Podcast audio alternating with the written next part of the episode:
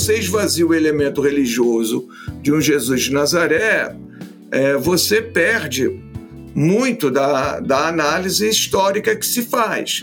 Mas experiência religiosa está não é, encravada no político, no social, no religioso, porque não é a divindade quem faz a experiência religiosa existir. É isso que eu trabalho. Né?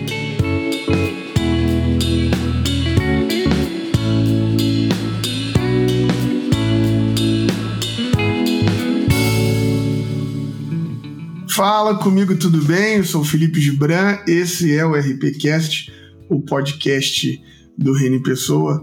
Estamos aqui mais uma vez, começando mais um episódio. Quero agradecer você que tem escutado a gente, que tem compartilhado, que tem contribuído com a gente na nossa vaquinha, né? Lá no, no nosso Apoia-se, que tem ajudado esse projeto ficar de pé. Muito obrigado. É um privilégio a gente poder andar em comunidade, assim. Obrigado por você também, que tem lá interagido com a gente nos nossos perfis das mídias sociais. Isso é muito bom. Graças a Deus eu nunca estou sozinho, porque o reino de Deus é o reino de amigos. Estou sempre extremamente bem acompanhado dela. Ela está sempre aqui conosco. Pamela, seja bem-vinda. Fala comigo, galera. É sempre um prazer estar aqui com vocês, muito bem acompanhada, porque todos os convidados e convidadas que a gente traz aqui sempre dão aulas. E hoje eu tô com um parceiro de área e tô feliz de poder falar por um lado mais histórico da nossa religião, da nossa fé, e acho que a gente vai aprender muito com esse camarada. A gente está aqui hoje batendo um papo com o querido André Chevitarese, que é um historiador brasileiro especializado em história antiga, né? Especialmente na história também do cristianismo primitivo e do mundo mundo romano. Ele vai falar um pouquinho para a gente também aqui da, das faculdades dele. A gente estava conversando aqui antes, inclusive, sobre a expertise dele com arqueologia, com a cidade do Rio de Janeiro. Camarada, é um privilégio muito grande ter você aqui conosco. A gente fica muito feliz de você ter separado esse tempinho para estar tá aqui com a gente. Seja muito bem-vindo. Eu, de imediato, quero agradecer o convite que vocês me fizeram é sempre uma oportunidade muito boa, muito legal, poder trocar ideias né, daquilo que, que eu estou fazendo e também é, aprender coisas novas a partir dos diálogos que surgem né, e que me fazem é, ter um pouco mais de atenção em algum aspecto, algum ponto que é, do debate venha surgir. Então, eu é que agradeço a oportunidade. Muito obrigado. Eu acompanho muito você, camarada, pelo trabalho que você faz aí nas mídias sociais. Gosto muito, me inspiro muito. A produção do seu conteúdo ajuda demais a gente a, a pensar aqui. E já falei, né, que você está aí nesse âmbito da, da história, que você é professor, né, da UFRJ e tudo mais. Fiz aqui uma pequena descrição sobre você, mas eu acho que nada mais fundamental do que de repente você dizer para a gente quem é o Chevitarese, né? Bom, então vamos lá. Falar sempre da gente é meio complicado, mas eu sou é, professor titular, portanto, o ponto mais alto da carreira acadêmica no país. É, isso me enche de orgulho. Fiz o meu mestrado e doutorado sobre história antiga grega e tive a oportunidade de ir algumas vezes para a Grécia, lá onde eu permaneci as últimas duas vezes, num total de seis. Em 2000 e 2002, eu passei alguns meses numa pequena ilha chamada Delos, que é um santuário que reuniu ali uma pleiade de divindades. Ali também tem entre templos, santuários politeístas, tem também uma casa-igreja datada do final do século III e tem também uma belíssima sinagoga que é comumente datada do século II antes da Era Comum. Então, eu costumava ficar no final da tarde, no, no período de verão, em Delos, sentado na cadeira lá do rabino, do arquissinagogós, e do lado o nicho onde guardavam lá a Torá e olhando ali o mar Egeu. Então era um espaço muito agradável, muito, muito gostoso de se estar. E nesse período eu trabalhei nos santuários de Hera e no santuário de Ísis, bem diferentes, é? divindades e perspectivas arqueológicas diferentes. Mas tão logo eu termino meu doutorado, e isso se deu em 96, eu já eu já estou já em profundo diálogo com o campo do cristianismo. Academicamente é o paleocristianismo, é o século I, o período né, em torno da figura de Jesus de Nazaré, que eu chamo de movimento de Jesus com Jesus, e é, o movimento de Jesus ou os movimentos de Jesus sem Jesus. Tudo isso situado no século I, que eu achei que era um período muito negligenciado pelas pesquisas, tanto advindas do campo das ciências da religião, da teologia, da história, é, da própria arqueologia. Então, como eu tinha um conhecimento muito grande dessa bacia mediterrânea, transitava muito bem no campo dessas, desses diálogos é, entre culturas grega, latina e essa, e essa bacia mediterrânea, eu vi ali então uma oportunidade de me situar num novo campo de pesquisa. Né? Então, de 96, 97 para cá, eu acabei me voltando para esse ponto de estudo. Mas, paralelamente a essas coisas todas, eu nunca deixei de estudar é, e ler sobre a minha cidade, não é? a história do Rio de Janeiro.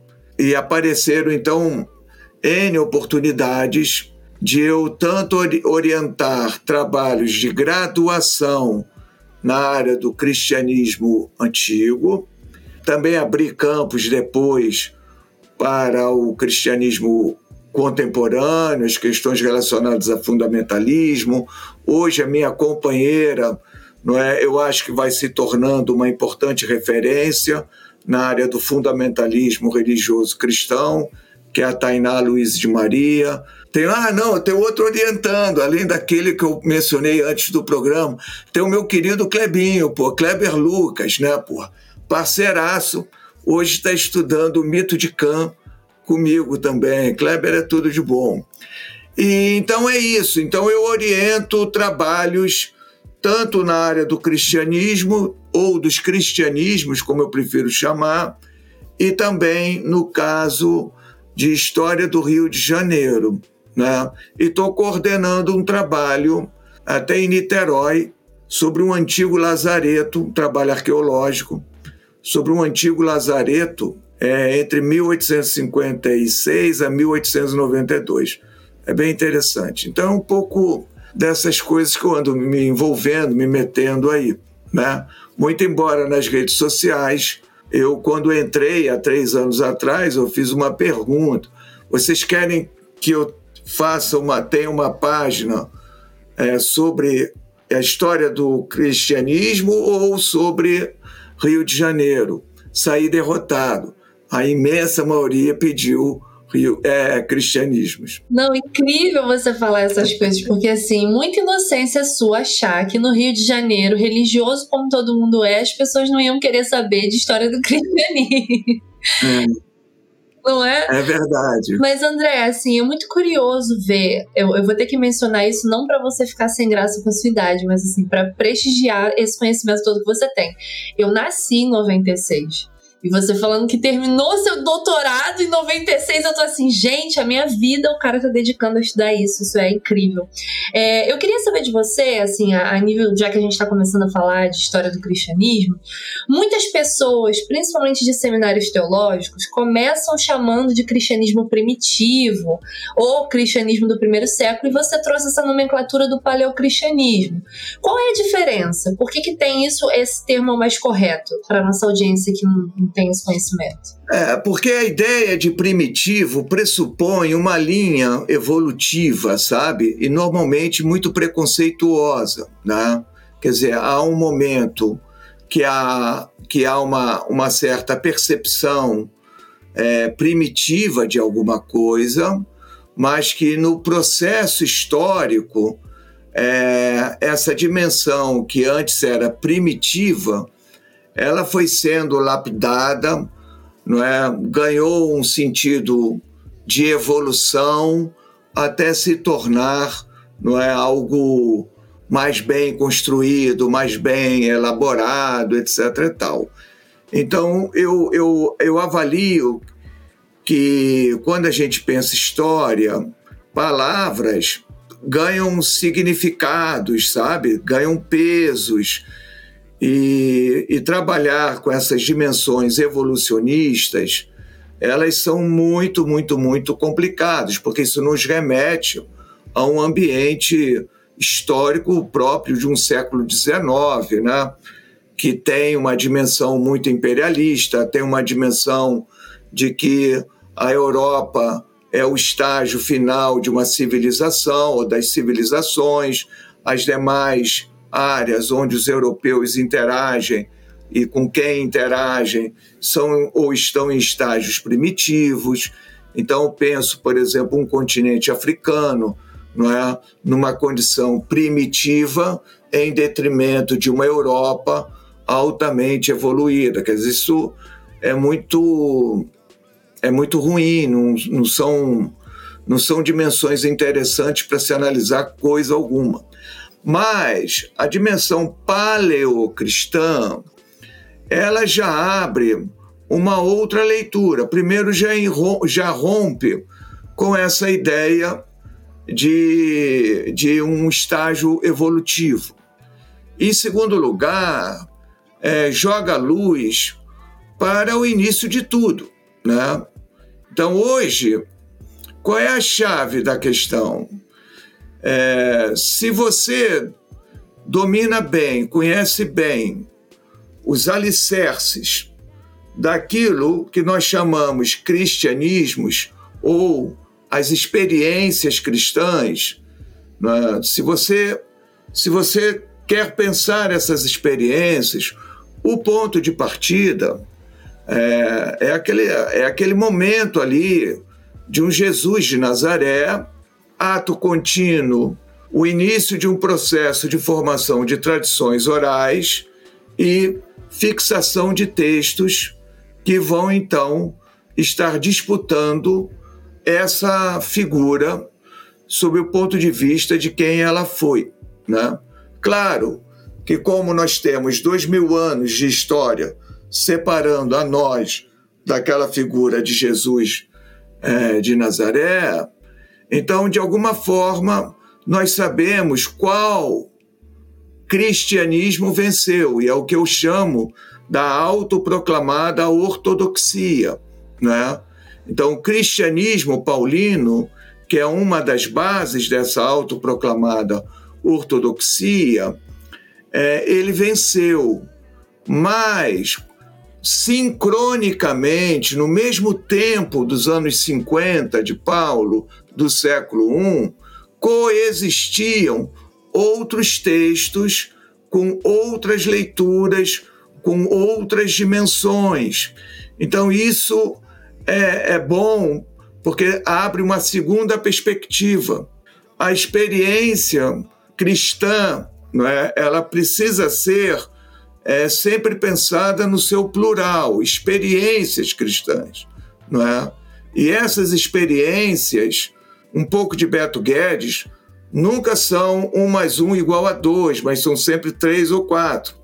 Então, é algo que nos ajuda a lembrar que, se, por um lado, o cristianismo é, ortodoxo venceu, por outro lado, coexistem outras experiências absolutamente interessantes que precisam ser observadas. Então, a chave de leitura é controlar é, esse período mais inicial, porque daí você tem condições de romper, por exemplo, no tempo presente, com essa perspectiva fundamentalista que quer impor uma única verdade acerca de quem é Jesus, o que, que ele disse, o que ele falou.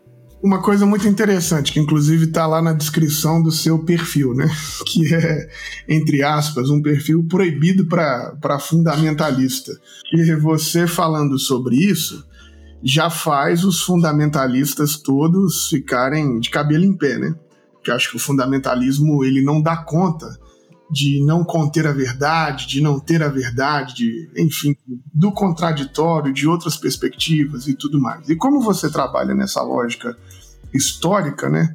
E a sua, a sua lógica não é assim confessional, essa, essa perspectiva de você, você poder pensar vários cristianismos né, nessa, nessa pesquisa, ela para você é um lugar comum, né? Assim, faz parte do seu trabalho, faz parte do que você do que você do que você lida no dia a dia, né? Mas de modo geral, é, principalmente para a igreja brasileira, esse tipo de narrativa é sempre muito ofensiva. Ela, a igreja sempre entende isso como uma destruição da, da fé que foi construída, né? Uma, uma coisa nesse sentido. A gente já acha que esse trabalho é extremamente importante e salutar.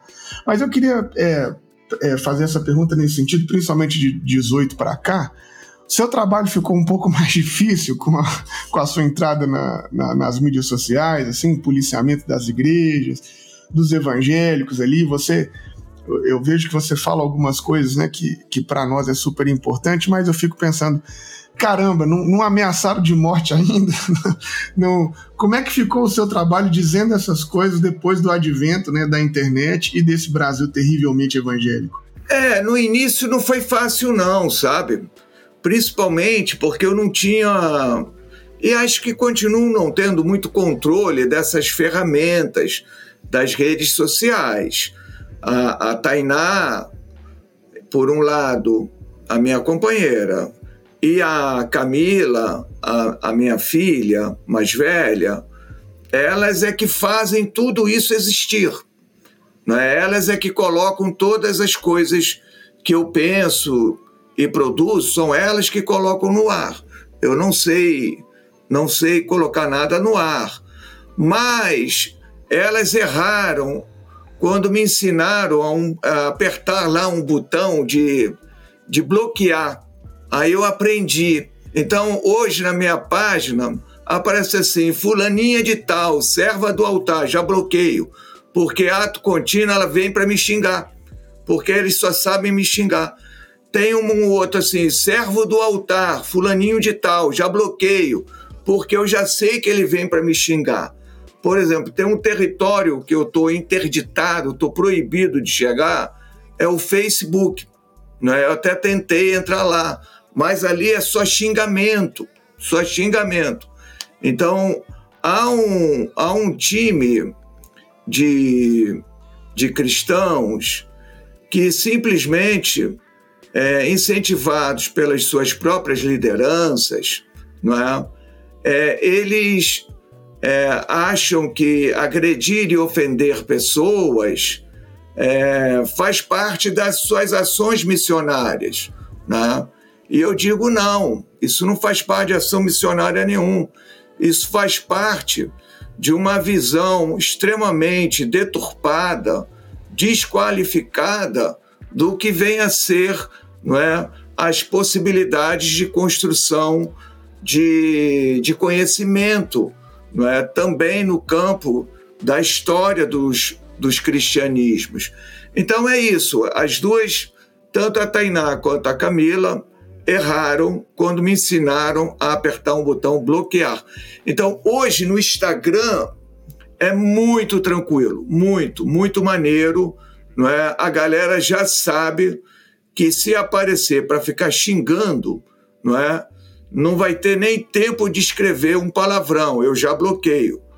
E no YouTube, é, que é um espaço que eu, que eu aproveito pouco, assim, eu tenho lá acho que 10, 10 mil seguidores, 11 mil, eu não sei exatamente, não é? Também nem estou muito preocupado com isso, não.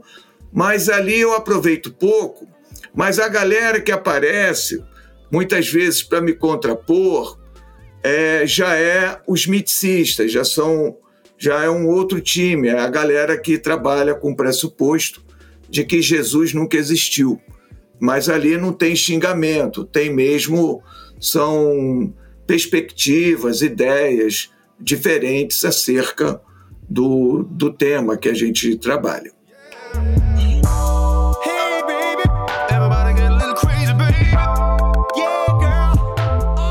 O Reino em Pessoa é um portal de conteúdo sobre a espiritualidade cristã.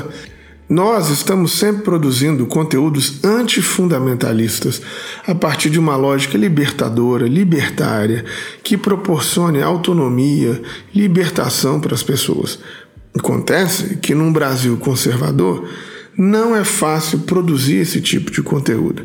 Por isso, você que escuta o nosso podcast, você que vê os nossos vídeos no YouTube, você que acompanha a gente nas mídias sociais, nós contamos e precisamos de você para manter esse projeto vivo. Seja generoso, seja generosa conosco, contribua. Entre no www.apoia.se/orp e faça suas contribuições regulares. Toda ajuda é muita ajuda. Ou você também pode fazer através do Pix 30 690 482 0001 10. A gente agradece muito essa força, porque é somente com a força de vocês que a gente continuará fazendo esse trabalho. Ô mestre, só fazendo uma vírgula, né? Você é um profundo conhecedor desse, desse tema que, que de repente parece que inundou as igrejas por um minuto que é a ideia do Jesus histórico. É, e, e, e né, assim, a gente percebe né, que, que houve até, inclusive, até por parte dos fundamentalistas, da, da galera aí da cosmovisão, uma tentativa de, de pesquisar sobre essa, essa perspectiva do Jesus histórico, igual você está dizendo aí, algumas pessoas até falando sobre a não existência do Jesus e tudo mais. É, Para você, do ponto de vista assim, né, da, da sua pesquisa, do seu trabalho, qual que é essa importância de de repente divulgar essa, essa ideia do Jesus histórico, de de repente tirar esse Jesus não é só desse ponto de vista da, da teologia, da divindade, da deidade, vamos pensar assim, e pensá-lo também do ponto de vista como esse acontecimento histórico, como é que você confabula isso? Então, na verdade, fui eu com o meu camarada, hoje professor de filosofia, ele não aguentou ficar nesse campo. É, Gabriele Cornelli, que é o professor doutor da, lá da filosofia da UNB, um camaradão meu. Nós, particularmente, trouxemos para o Brasil esse objeto. Fizemos em 2003 o primeiro encontro nacional sobre o Jesus histórico, que foi no aconteceu ainda quando era Departamento de História, hoje é Instituto de História da UFRJ. E em 2007 nós organizamos um evento internacional com a vinda do professor John Dominic Crossan ao Brasil. Né? Nós construímos esse campo de pesquisa no país. Né? E, claro, a partir daí, não foi apenas eu que entendi que havia um gap, um vazio ali né, na área do conhecimento, que seria esse cristianismo no século I. Né? Quer dizer, na medida que eu passei a falar, que Gabriele Cornelli passou a falar, é, muitos religiosos passaram a olhar com mais atenção esse tema e, obviamente, passaram a disputar. As editoras católicas, Paulos, Paulinas, Vozes, é, tem uma outra aí dos, dos jesuítas, né, que agora me, me fugiu o nome. Essas, apenas em 2007, as Paulinas ajudaram na construção do evento, mas os padres, quando viram lá meu nome, já saíram depois me quebrando. Né? Muito embora tenha um livro lá em 2007, o Crossan tenha feito tenham traduzido obras do Cross. Eu ainda tenho um livro lá em catálogo, é, mas essas editoras elas têm um papel que elas estão sempre em missão. E na medida que estão em missão, elas produzem uma série de livros, a começar por biografias, que é um gênero que não se aplica, um gênero literário que não se aplica a Jesus, é impossível fazer uma biografia de Jesus, mas essas editoras elas entram para produzir uma, uma não história ou a impossibilidade de separar o Jesus homem do Jesus Deus. Né? O Papa Bento XVI chegou a publicar uma trilogia, o Jesus histórico, mas acho que o trabalho nem os padres aguentaram, saiu pela editora Planeta, nem por nenhuma editora religiosa. E a editora, é, o, o Papa Bento XVI, também já dá o tom logo. Olha, o, a figura de Jesus, ele é ao mesmo tempo Deus e homem. Eu não nego que a figura de Jesus deva ser estudada, precisa ser estudada, e eu nunca esvaziei isso, é, no seu sentido é, religioso. Não se compreende a figura de Jesus fora do mundo religioso. O que acontece é que hoje a dimensão de religioso muitas vezes é, é colocado, é, é inserido não é, numa dimensão muito, é muito à parte. Eu fui participar uma vez de um seminário da Abib, não é? a única vez que me convidaram, aliás, e o encontro se chamava A Bíblia e as Ciências Humanas. Pô, eu até nos comentários, fui convidado, fui lá em São Paulo, não é? Mas como é que eu vou me segurar? Não é? Como é que você organiza um evento onde a Bíblia está aqui e as ciências humanas estão aqui? Quer dizer, não é? Se você é, estabelece isso, você já instaura também que há um elemento chamado religião que flutua no ar, não é? E o político, o econômico, o social, o cultural estão em outro lugar. Então, o que eu faço não é negar a realidade religiosa de Jesus, porque se você esvazia o elemento religioso de um Jesus de Nazaré, é, você perde muito da, da análise histórica que se faz. Mas experiência religiosa está não é, encravada no político, no social, no religioso, porque não é a divindade quem faz a experiência religiosa existir. É isso que eu trabalho na minha página. São os seres humanos. São eles que fazem isso tudo acontecer. Então você não é 24 horas do seu dia religião você também é política, você também é economia, você também é cultura, não é? Basta ver, não é, o que os fundamentalistas fizeram aí durante as eleições de Bolsonaro, né? Quer dizer, encheram suas igrejas não é, de propagandas é, fascistas, de propagandas antidemocráticas, de propagandas não é, que é, mostravam claramente que religião e política, por exemplo, estão de mão dada. Hoje, não é? E ontem, quer dizer, qualquer período histórico. Então é um pouco disso que eu eu procuro trabalhar, não é? Então a figura do Jesus histórico ela vai entrar no cenário quando as igrejas descobrem que tem dois caras que não são religiosos, que não são sequer têm religião, e eles descobrem que esses caras é, estão nadando de braçada dentro dessa área. Então, as igrejas se, se organizam com o sentido de tentarem se assenhorar do objeto, mas nunca foram capazes, nunca foram capazes de estabelecer intelectuais orgânicos capazes de discutir o problema. E o motivo é simples. Por quê?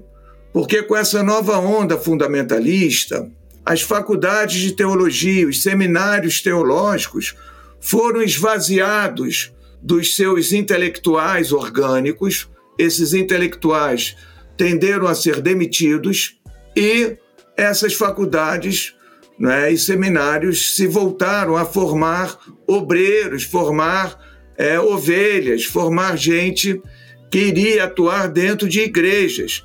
É? E eles abriram mão do ambiente intelectual. Então é o que você nota aí.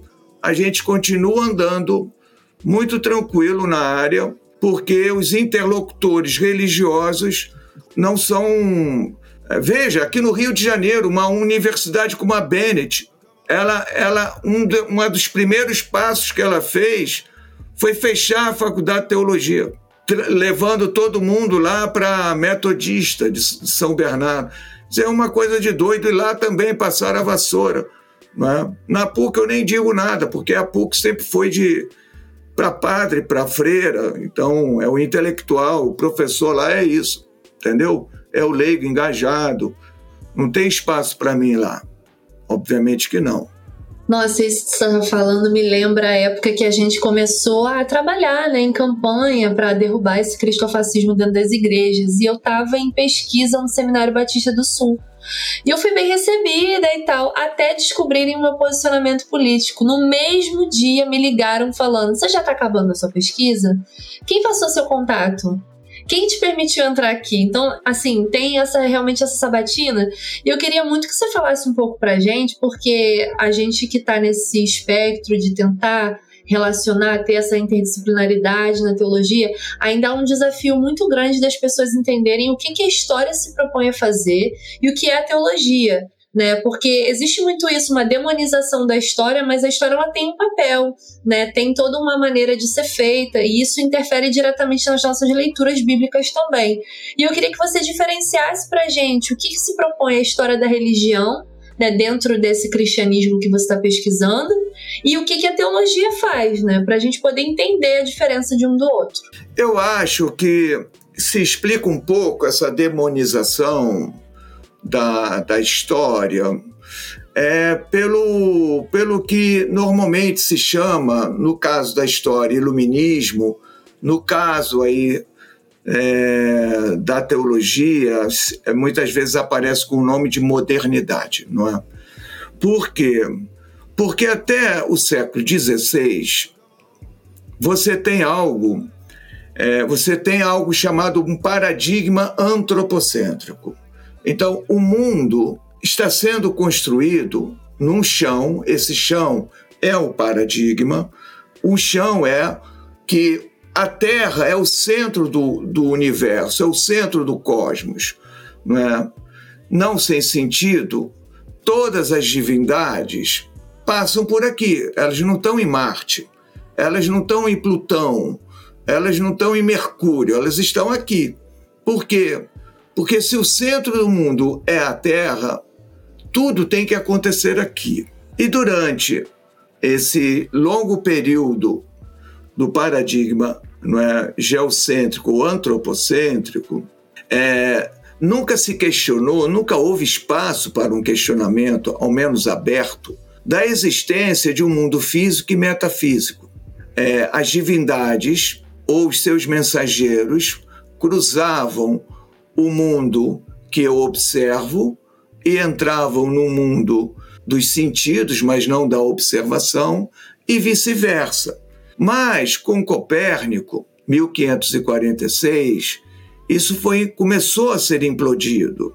Isso é, a ideia né, de um heliocentrismo, do deslocar o centro desse universo para um outro lugar que não era mais a Terra, é, isso implicou numa violenta ruptura, ao mesmo tempo em que empurrou as teologias, portanto, as mais diferentes teologias das mais diferentes percepções religiosas, para o canto.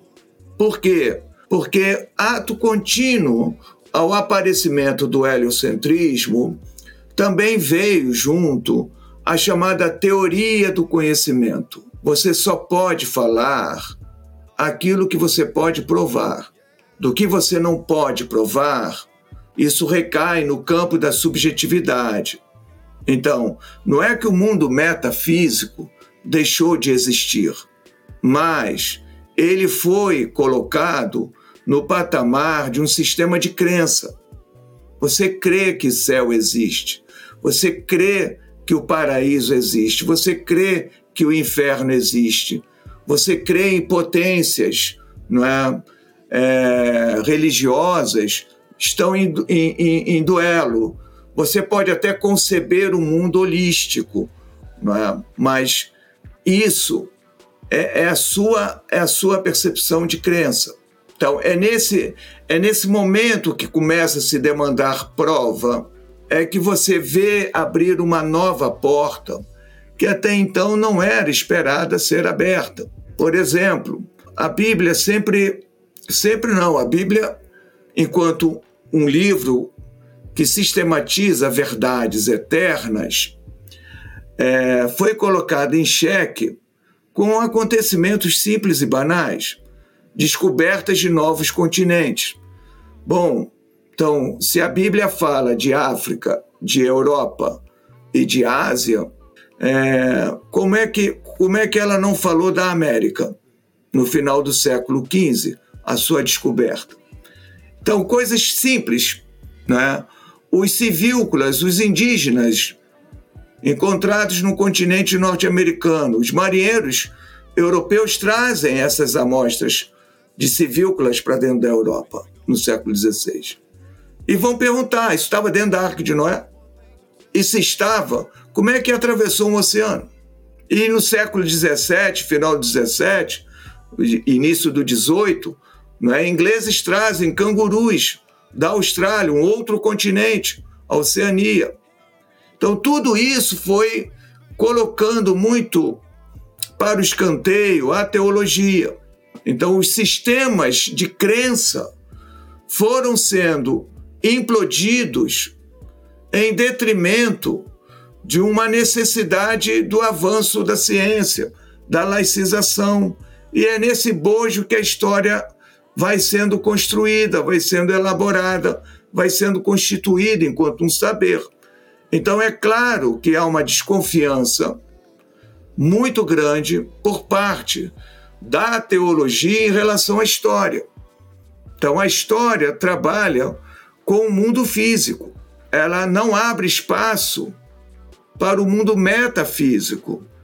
Ela não, não dialoga com isso. Então, pô, André, mas você fala de Jesus que foi crucificado, é, e por ali ficou. Ele não vai ressuscitar ele não vai ascender aos céus, porque isso ultrapassa a minha disciplina. Percebe? Então, de alguma forma, a teologia desconfia da história, aliás, desconfia da ciência num sentido mais amplo, não é? Porque ela sabe a porta que foi aberta, pelo menos aqueles intelectuais que ainda sobrevivem nesse mundo cão chamado teologia, que não pode ver um intelectual que quer cortá-lo, né? só se for um intelectual orgânico de direita. Aí tá bem, tá ganhando aquela grana maneira, bacana pra caramba. Mas se for intelectual no campo da esquerda, esse vai ser cortado, esse vai ser punido, não é? Sem dó nem piedade, sem dó nem piedade. Então essa porta é que é o problema. Então eu diria que é um pouco por aí. O Reino em Pessoa tem o apoio da Faculdade Unida de Vitória, uma faculdade onde você encontra vários cursos de graduação, especialização, mestrado e doutorado online e presencial de vários campos do saber. Nós aqui estudamos teologia lá e garantimos que é, sem sombra de dúvidas, o melhor curso de teologia do país. Fica de olho! entra lá no site da Faculdade Unida de Vitória e vê se de repente tem algum curso que você queira fazer, algo que você queira aprender, porque com certeza a Faculdade Unida de Vitória tem muito a ensinar.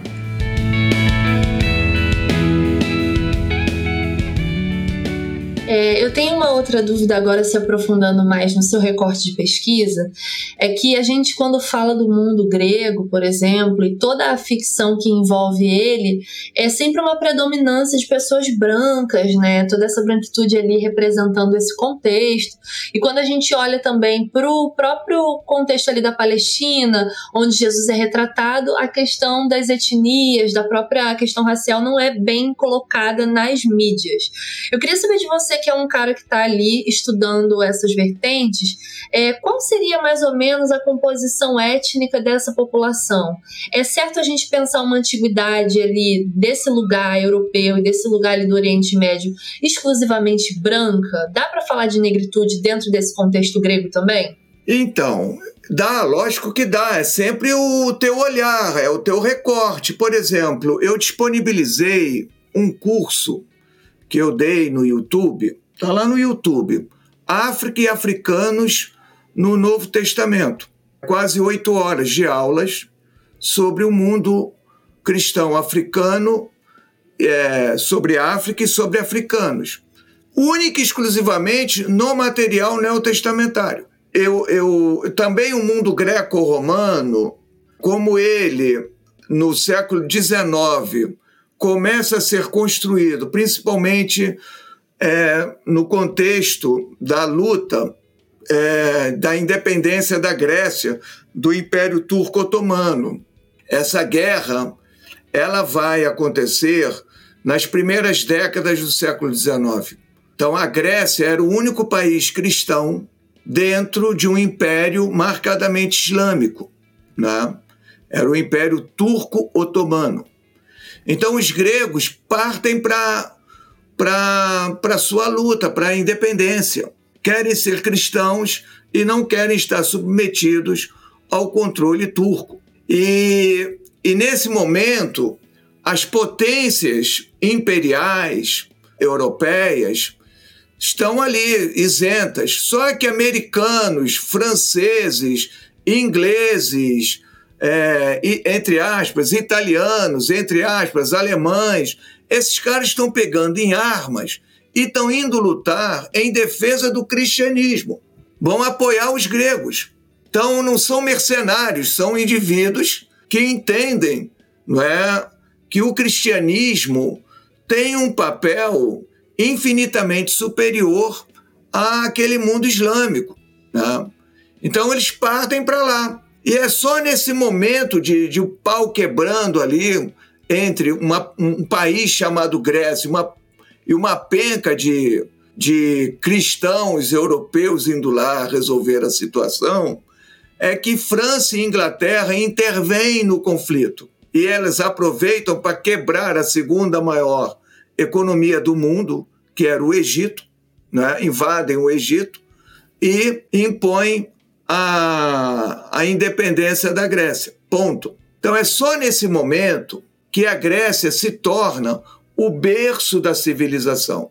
Empurra-se para o escanteio o Egito, o Egito deixa de ter esse significado formativo do Ocidente, retira-se o Egito e constitui-se a Grécia como esse núcleo formativo. Então, se a Grécia é o berço da civilização ocidental e esse ocidente está sendo elaborado à luz de critérios raciais, o critério da raça se impõe fortemente, por que vai se falar de negros para uma cultura greco-romana? Esse é o um mundo de brancos, tal como o século XIX quer construí-lo. Então, são construções.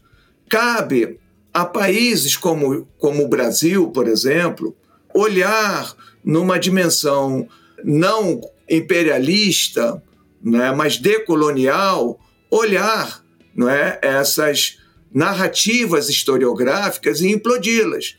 Então, isso eu faço lá na página. Então, eu sempre lembro que até o século X, a, a base forte e rica do chamado cristianismo, do auto, da autoproclamada ortodoxia, é oriental, pelo menos pensando Ocidente e Oriente. É Alexandria, é o Egito, é a Síria, é a Turquia. Então, essas são as bases onde o, o, o cristianismo se localiza. Até mesmo essa noção de um cristianismo é, como produto de um Ocidente é uma construção né, que se dá no século XVIII, XIX e XX. Mestre, é, a gente vê, principalmente né, do, do ponto de vista desse Jesus assim narrado, uma perspectiva de, despolitizar totalmente a figura né, do, do, do, do Jesus de Nazaré. A, a, a ideia do Jesus de Nazaré ela foi muito vendida aqui sem esse contexto dele é, político, sem as implicações sociais da, da sua vida, do seu trabalho, né, fica um Jesus extremamente, não vou nem falar espiritualizado, mas um Jesus espiritualoide, assim, né, como se ele tivesse completamente alienado dos problemas sociais do seu tempo, e aí a, a, venda é esse Jesus extremamente místico. Tá ali, faz uns milagrinhos, porque ele é Deus, e, e é isso, assim, né? Como é que você pensa essa construção da relação de Jesus com seu tempo, da relação de Jesus com os problemas sociais é, do momento em que ele estava, de como é que Jesus é visto aí para você? Com os inúmeros problemas né, da, da Palestina do tempo dele. Como é que você enxerga isso, né? Esse Jesus desespiritualizado, vamos pensar nessa lógica, né? Então, vamos lá. Aí, aí começa a, Pamela havia me perguntado, pô, André, separação entre história e teologia, como é que, como é que essas coisas se dão, né? É, de cara, o chamado Jesus histórico, o Jesus de Nazaré, ele nasce, vive e morre como judeu. Então, ele não é o fundador do que nós chamamos cristianismo. Né? O que nós chamamos cristianismo será um processo um processo de construção. Então, de cara, nesse século I, nessa primeira metade do século I, se a gente segue essa figura chamada Jesus de Nazaré, ele é um judeu. Claro que as pesquisas querem saber que tipo de judeu era esse cara chamado Jesus. Né? Por isso, toda, toda e qualquer experiência religiosa ela é multifacetada. Não existe judaísmo, há judaísmos. Não existe cristianismo, há cristianismos. Não existe islamismo, há islamismos. Por quê? Não é? Porque todos os dias entram e saem pessoas do judaísmo, do cristianismo, do islamismo, do budismo. Né?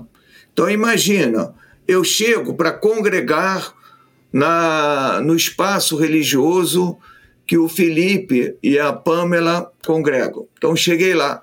Bom, dificilmente, mesmo sendo batizado e me tornando uma nova criatura, Dificilmente não, é impossível é, nessa nova criatura sair ali um ser zerado. Quer dizer, é, eu sou o que, o que resultou de mim em termos das N interações culturais, políticas, econômicas que eu estabeleci na vida, percebe? Eu sou isso. E quando eu chegar aí, por, mais, por menor que seja o ruído, não é? é produziu-se um ruído, produziu-se uma pequena modificação. Não é? Algumas questões que não estavam previstas passam a existir. Né? E outras questões que eu nunca tinha pensado também passo a pensar. Então, de alguma maneira, experiências religiosas são multifacetadas. E a figura de Jesus como um judeu de nascimento, vida e morte, nos leva obrigatoriamente a entender que judaísmo é esse de Jesus. As pesquisas têm sugerido e apontado que ele nasce de fato em Nazaré. É, Nazaré efetivamente já existia no, no, no tempo de Jesus. É uma pequena vila camponesa com 400 habitantes, uma coisa muito pequena, é uma pequena, é, basicamente, uma vila é, com pouco de produção agrícola e o grosso do trabalho está centrado em pedreiras, quebrar pedras. É isso que se faz em Nazaré. É, sendo ele um camponês, as teorias sociológicas mostram de forma inequívoca, e a arqueologia também, não é que o mundo camponês é um mundo do, de pessoas iletradas. O Jesus de Nazaré é um analfabeto. Podemos discutir posteriormente as duas passagens que fazem menção ao fato de Jesus ler e escrever. Mas o modelo sociológico, não é? É, os camponeses não regem as suas vidas à luz de diplomas, não regem suas vidas à luz da escrita. A oralidade se impõe. Então, essa oralidade também vai é, impor uma outra dimensão de judaísmo. Um judaísmo onde as histórias bíblicas chegam à luz de uma oralidade, chegam à luz de uma seletividade, porque não há sinagogas em Nazaré. Nunca foi encontrada uma sinagoga em Nazaré no século I. Da mesma forma, nunca foi encontrado em Cafarnaum, em, em, em, em Nazaré, um grafite, uma estela com inscrição no século I, no século II. Então, de alguma forma, as histórias que Jesus ouvia são histórias que deram a ele alguns sentidos importantes. Essa parte norte de Israel, é, é, ela é muito interessante do ponto de vista das histórias que circulavam de Elias e Eliseu. Isso é um bom modelo para pensar Jesus. É alguém é, que tem uma profunda intimidade com a sua divindade, e essa intimidade é de tal ordem que ele chama Deus de Abba, de papai, papaizinho, de um pai querido, né? e não depende do templo. A relação dele e a intimidade dele com a divindade é de tal ordem né, que não há necessidade de uma mediação. Aliás, como Elias e Eliseu também não dependiam de mediação de templos para fazer chover, para ressuscitar viúvo, o filho da viúva, não é para enfrentar lá os, os sacerdotes de Baal e coisas do tipo. Então, esse é um campo formativo muito importante nesse mundo do norte ali de Israel. Um segundo dado, também bacana, é uma figura que vai aparecer é, com Jesus ainda muito pequeno, muito jovenzinho, ainda meninozinho, não é? É um cara chamado Judas o Galileu.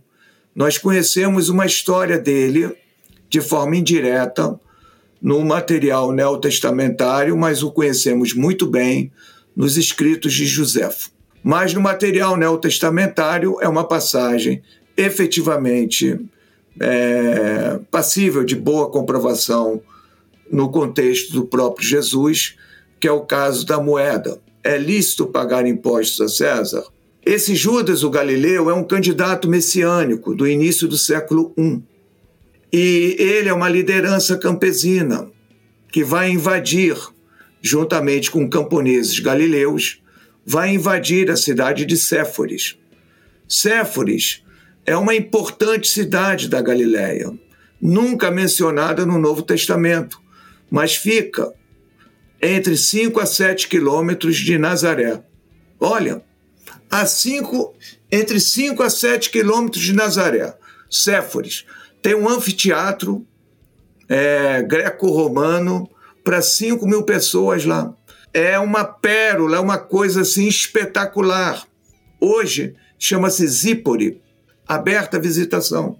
Os camponeses invadem essa cidade e queimam os livros com as dívidas que os camponeses têm para com os proprietários, saqueiam os arsenais militares e vão à luta, vão à guerra. Uma parte da legião romana desce da Síria e dizima esses caras. Como Nazaré está do lado de, de Séforis, não é? essa aldeia também foi varrida do mapa, como também Cafarnaum. Toda essa região, os romanos saíram matando muitos camponeses, muitos, muitos camponeses. Então, Jesus ouviu também essas histórias histórias né, de resistência e de luta camponesa. Um terceiro vetor formativo de quem é Jesus de Nazaré é um chamado que ele escuta, já homem feito, e é a primeira vez que ele vai sair de Nazaré. Ele vai a Pérea, aonde João, cognominado Batista, é, faz lá os seus batismos. Então, esse é um ponto que é até muito difícil para um cristão explicar. Por quê? Porque o batismo ministrado por, por João é um batismo de remissão de pecados. Só foi lá quem se viu pecador, pô. Quem não era pecador lá não apareceu. E Jesus se submete ao batismo. Claro, não é? essa é uma história que a gente conhece, não porque os autores cristãos quiseram escrever. Se eles pudessem, eles teriam pulado. É porque a sensação que nós temos é que o material neotestamentário foi escrito para nós.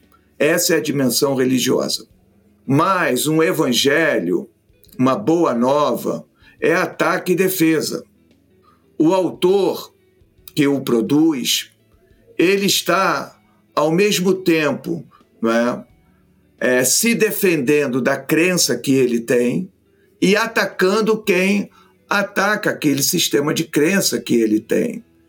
Então, certamente, missionários já no movimento de Jesus sem Jesus saíam para anunciar Jesus. Alguns gaiatos eram encontrados pelo caminho e diziam: Olha, vocês conhecem a história de Jesus? Nós também conhecemos. E uma dessas histórias que a gente conhece é que Jesus foi batizado por, pelo Batista. E o batismo dele era de remissão de pecados. Onde está escrito na Torá que o Messias se submeteria a esse tipo de batismo ou de ritual? Vejam, essa é uma questão concreta, não para o século XXI, porque a gente já resolveu essa questão, não é? Dizendo: O céu se abriu, ouviu-se uma voz: Este é meu filho bem amado, a quem me comprazo. João não era digno de atar nem mexer na, lá no cadarço de Jesus. Isso a gente já naturalizou. Mas essa foi a resposta encontrada. Percebe? A diminuição do, de um cara absolutamente independente, futebol clube, como o Batista, totalmente independente, um candidato messiânico, não é? que não é, teve um papel muito importante na vida de Jesus. Esses caras vão discordar sobre uma coisa central. Enquanto o Batista fala de um esquiróteros, de alguém mais forte do que ele, que virá, e isso nunca ficou claro quem seria, Jesus diz: não, não, não virá, já veio, sou eu. É nesse momento que eles vão abrir. Então vejam, concomitantemente, dois candidatos messiânicos estão ali, no mesmo campo popular. Mesmo campo. Quando vem a repressão em cima do Batista, Jesus né, vai meter o pé e vai embora, levando consigo mais, mais discípulos do Batista. E vai embora para Cafarnaum. É lá que ele instaura o reino de Deus. Esse é o ponto que a história tende a discordar da teologia. Por quê? Porque a teologia cristã, de alguma forma, também naturaliza a ideia da parousia ou da segunda vinda. Nada mais reacionário do que isso. Quer dizer, sempre somos vistos como eternos menores, incapazes de assumir nossas próprias responsabilidades. Então a gente sempre aguarda até o último segundo, como bom ladrão, não é? Hoje mesmo tu estarás comigo lá no paraíso. Né? Então, a ideia que se trabalha muito na perspectiva do Jesus histórico é a ideia do reino de Deus instaurado. E isso está num documento que é contemporâneo a Paulo, que é o chamado Evangelho que, que faz parte não é, de, de Mateus e de Lucas. Então, Mateus e Lucas utilizaram, além de Marcos, também essa documentação, que hoje já, já se constitui né, como um texto até crítico, é uma edição crítica sobre quê? Concomitantemente aqui, nós encontramos também a contraprova não é, de desse evangelho naquelas, naquelas logia, naqueles ditos mais antigos de Jesus em Tomé, também datado, não é, os seus escritos mais antigos dos anos 50, do século I. Então, ao lado de Paulo, tem outros tem outras leituras. E o que diz o reino de Deus? O que é essa proposta de reino de Deus? Até semana passada falava para os meus estudantes na escola chevitaresiana sobre isso. Então, ela, o reino de Deus se constitui em quatro grandes pilares. Primeiro pilar, a justiça divina, instaurada em oposição à justiça de César. É sempre em oposição a, ao Império Romano, ok? Então, a justiça de Deus, ela está em oposição à justiça de César. Aliás, uma injustiça, né? Porque é desse império e daqueles que sustentam esse império que a violência no mundo se impõe. Segundo, segundo pilar do reino de Deus instaurado por Jesus é um reino de paz, em oposição ao reino de guerra de César. Terceiro pilar, isso é fartamente demonstrável no, no Novo Testamento, principalmente nos Evangelhos, não é? é a comensalidade. Hoje é um termo muito vinculado à gastronomia, mas é partilha, compartilhar uma mesa. Não com quem é igual a você, mas com alguém que é diferente de você. Então, pão e peixe sempre multiplicados para que todos possam comer. Isso é justiça, isso é paz, isso é comensalidade. Mas na mesa também pecadores e pecadoras, né? compartilhando né? aquele, aquele banquete, aquela. Há espaço para os aqueus. É isso. E um quarto movimento, homens e mulheres são chamados puxarem lá as mangas e partirem para o trabalho, de levar o reino. De alguma maneira, implode-se a hierarquização, nesse caso também própria do império, homens ocupando, pelo poder do falo, papéis mais decisivos, em oposição às mulheres, que tenderiam a ser mais submissas. Então, é essa tensão, é isso, esse reino instaurado em que Jesus não volta. Nunca disse que voltaria. Em Tomé, Jesus nunca disse que voltaria. Só temos esse dado em Paulo. E ato contínuo, não é? a partir dessas indicações. Porque o que é o Novo Testamento, se me permitem? O Novo Testamento não é um, um, um, um, conjunto de livros do século I. É a memória dos bispos do século IV. São eles que estão dizendo, são eles que estão elaborando uma lista com livros que explicam por que eles são bispos, como eles chegaram àquela condição, como né, a hierarquização e o diálogo com um império violento se construiu. É isso. É isso.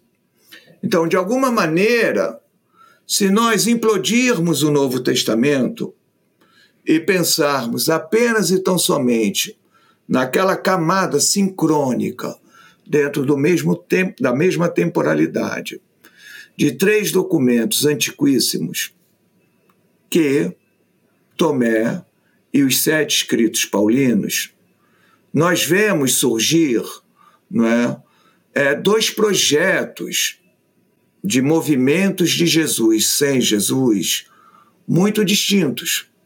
Um que enfatiza a morte, o sepultamento, a ressurreição e a ascensão aos céus com a promessa do retorno e um outro projeto que diz: eu não vou voltar, o reino está instaurado, você tem as bases, vá à luta e o mundo será transformado. Então, é essa figura de Jesus, chamado de Nazaré, ou histórico, que particularmente eu tenho construído é, do final dos anos 90 para cá.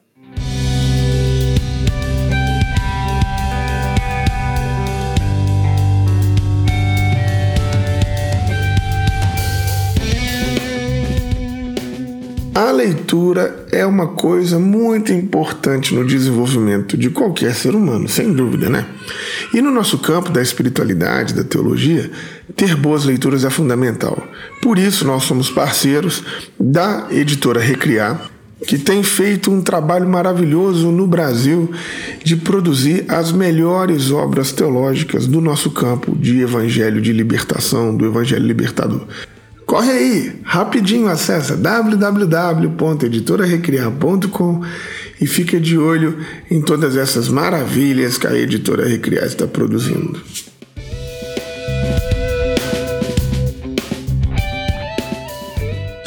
Nossa, André, assim. É porque você não tá ligado à religião, porque aqui eu me converto, né, Gibra? Brincadeiras à parte, foi assim, realmente muito bom aprender tanto aqui com você. Eu acho que a gente que está nessa nessa encruzilhada, né, de conversar com a história e aproveitar, né, as nuances da teologia que é feita de maneira crítica, interdisciplinar, é muito bom ter pessoas como você produzindo o que você produz, trazendo esses saberes pra gente. Tem pessoas que não tiveram contato e ainda, graças a Deus, não foram bloqueadas no seu Facebook e no seu Instagram, que vão aprender mais com você. E obrigada pelo tempo, por toda essa conversa, pela didática, por ter sido aberto a aceitar nosso convite. De verdade, foi um privilégio ter você com a gente. Bom, eu é que agradeço já. Muito obrigado pelo convite. Tamo junto, mestre. Um grande abraço Fiquei muito feliz de você estar com a gente aqui. É sempre muito bom poder aprender. Um beijo para você aí, meu querido. Um beijo grande no coração de cada um de vocês. Fiquem bem. Um beijo enorme e que não nos falte oportunidade de estarmos juntos. Valeu. Tchau, galera. Beijo.